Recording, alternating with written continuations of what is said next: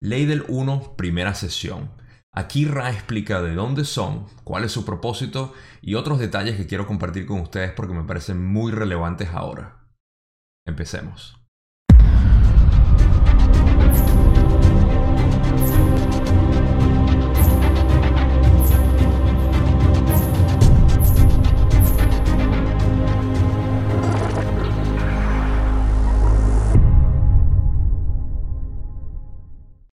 Para empezar, quiero decir que obviamente estoy utilizando para esta presentación un texto en español que es traducción del texto original en inglés. Y como ellos mismos dicen ahí pueden haber algunas discrepancias en cuanto a la interpretación o las palabras de lo que quieran decir.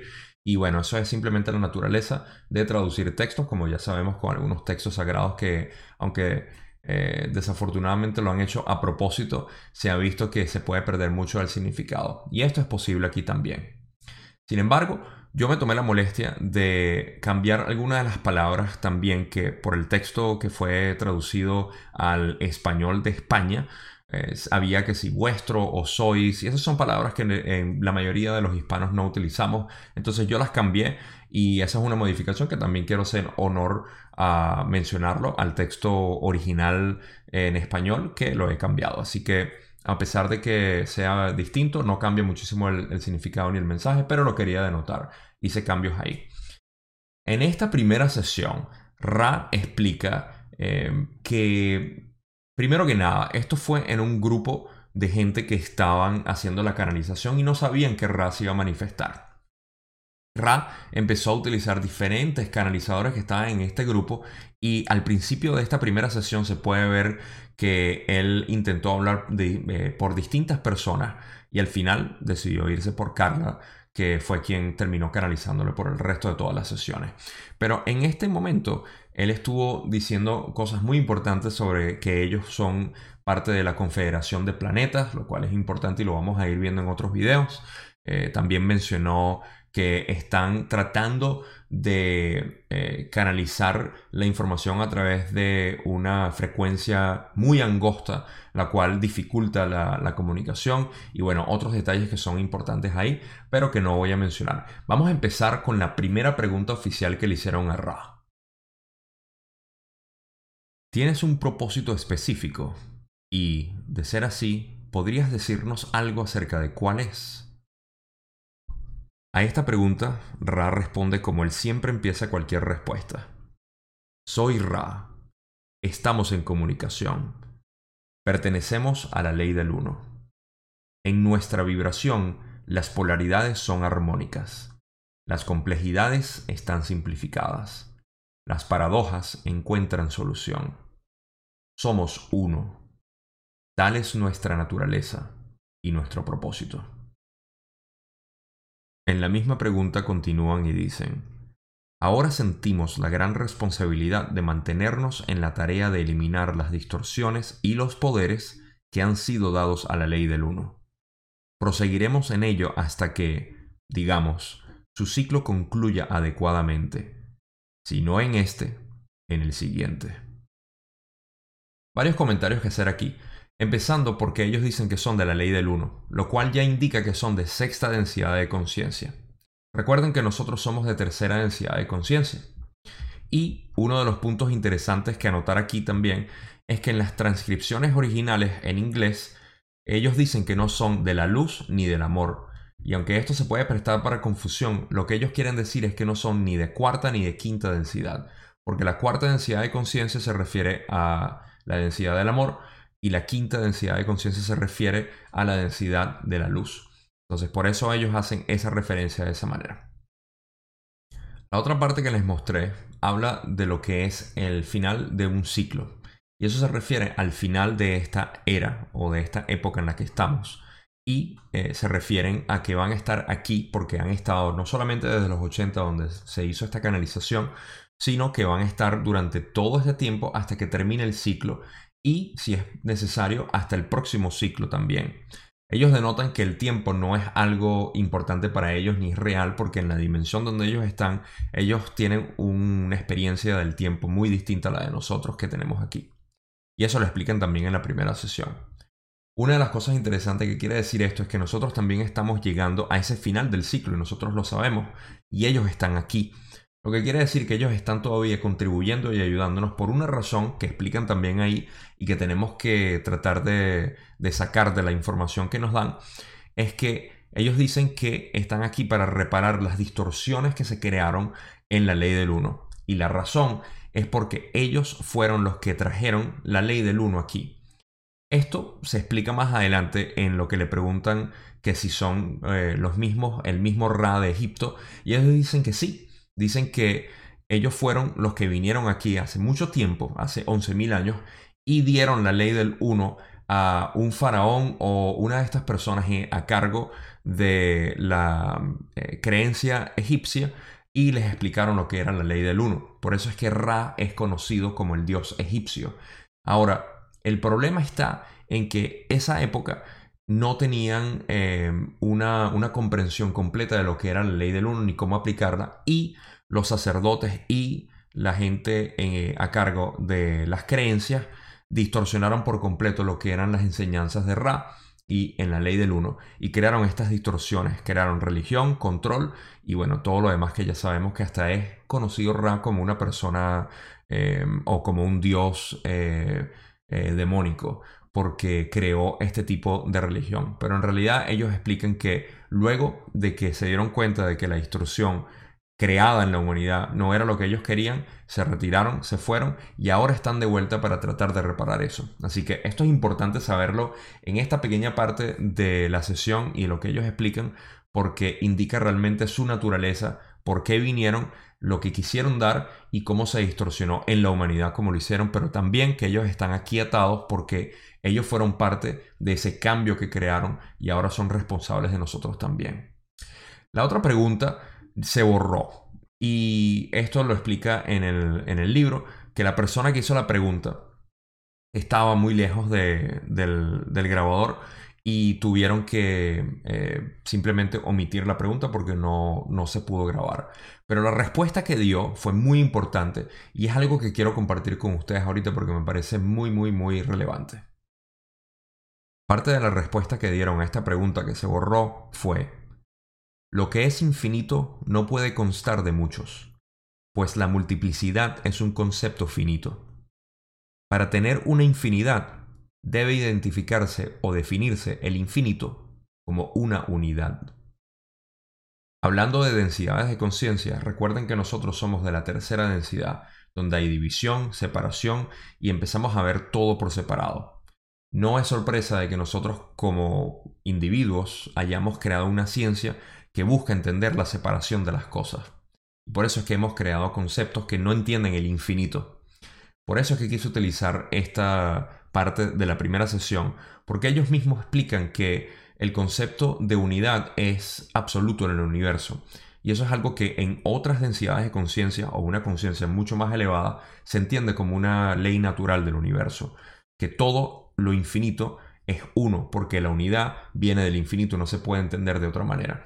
Entonces, a pesar de que esto no sea un concepto práctico para nosotros, es un concepto filosófico para aquellos que buscamos lo que es la conciencia, qué es el universo, cuál es nuestra misión aquí, eh, cuáles son nuestros propósitos, etc.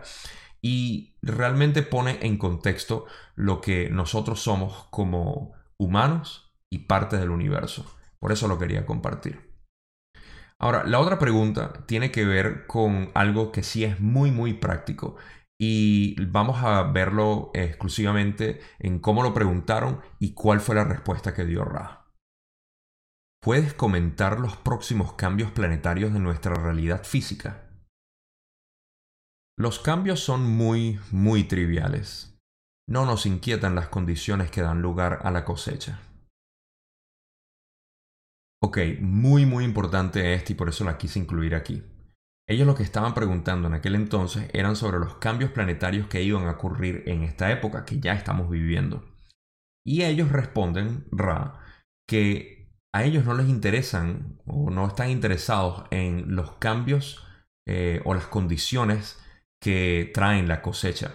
Y esa es la palabra importante que quiero traer aquí, porque los cambios son los que preceden a la cosecha. Y los cambios que estamos viviendo están precediendo la ascensión. Se refieren a la cosecha porque Carla era cristiana y eh, en la Biblia hay una referencia hacia lo que es la cosecha, pero se trata del proceso de ascensión. Es lo mismo. Y ahí lo que están explicando es que a ellos no les preocupan en lo absoluto las condiciones que traen la cosecha. A ellos lo que les interesa es la cosecha como tal. Y es el proceso de ascensión en el cual nosotros vamos a pasar de tercera densidad de conciencia a una cuarta densidad de conciencia, que es, como ya dije en este video, eh, la conciencia de amor, la densidad de amor.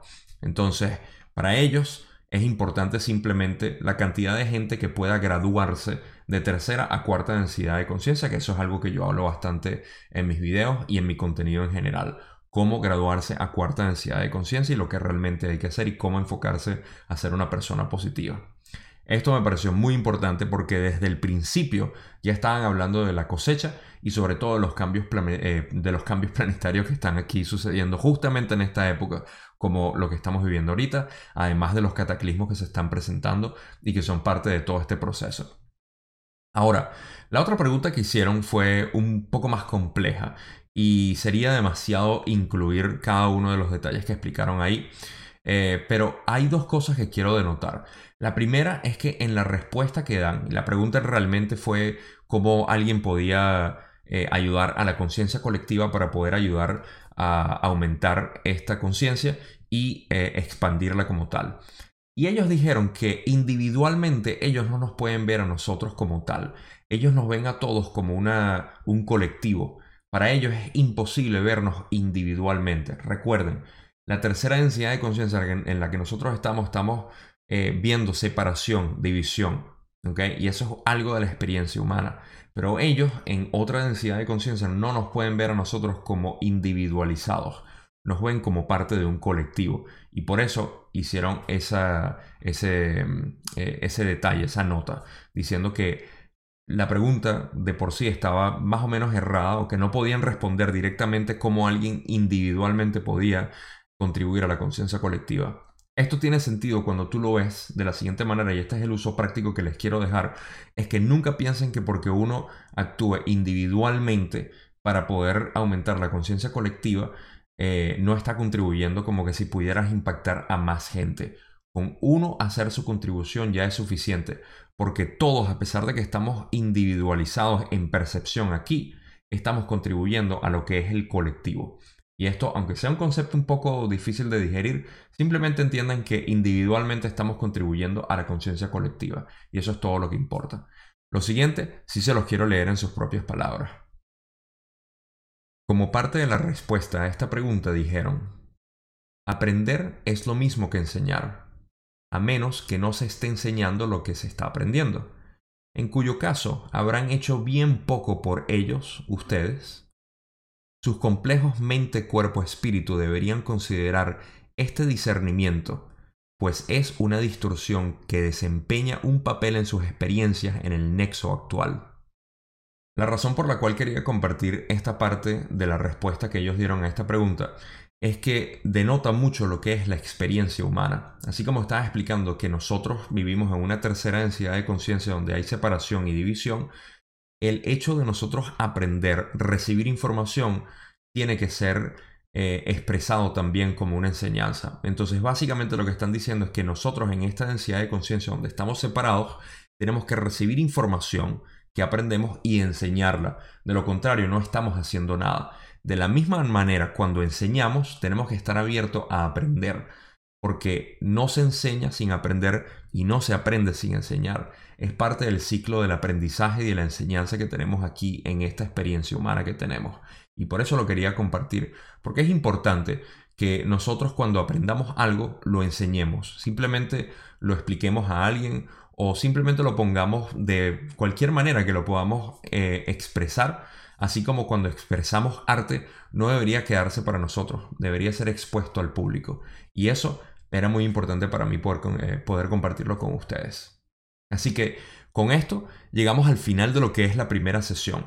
Hay mucha más información aquí y hay algo que me llama la atención que eh, son los términos que se utilizan que al principio son difíciles de digerir, que si catalizador, eh, distorsión, el pensamiento único, pensamientos individuales, todo esto que realmente crea como una especie de, de jerga en la que podemos hablar, se va a hacer mucho más fácil con los próximos videos que vaya explicando esto y por supuesto con todo el contenido que yo voy creando.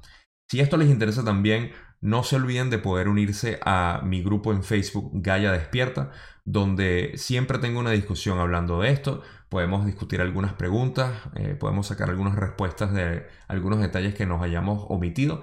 Y bueno, por supuesto, aquí si les gusta, por favor, suscríbanse, denle like, eh, pónganle la notificación, hagan todo eso que simplemente expresa su amor por mí y me, me permite a mí darle más de mi amor a ustedes. Con esto los quiero dejar y nos vemos en la próxima sesión que es la número 2.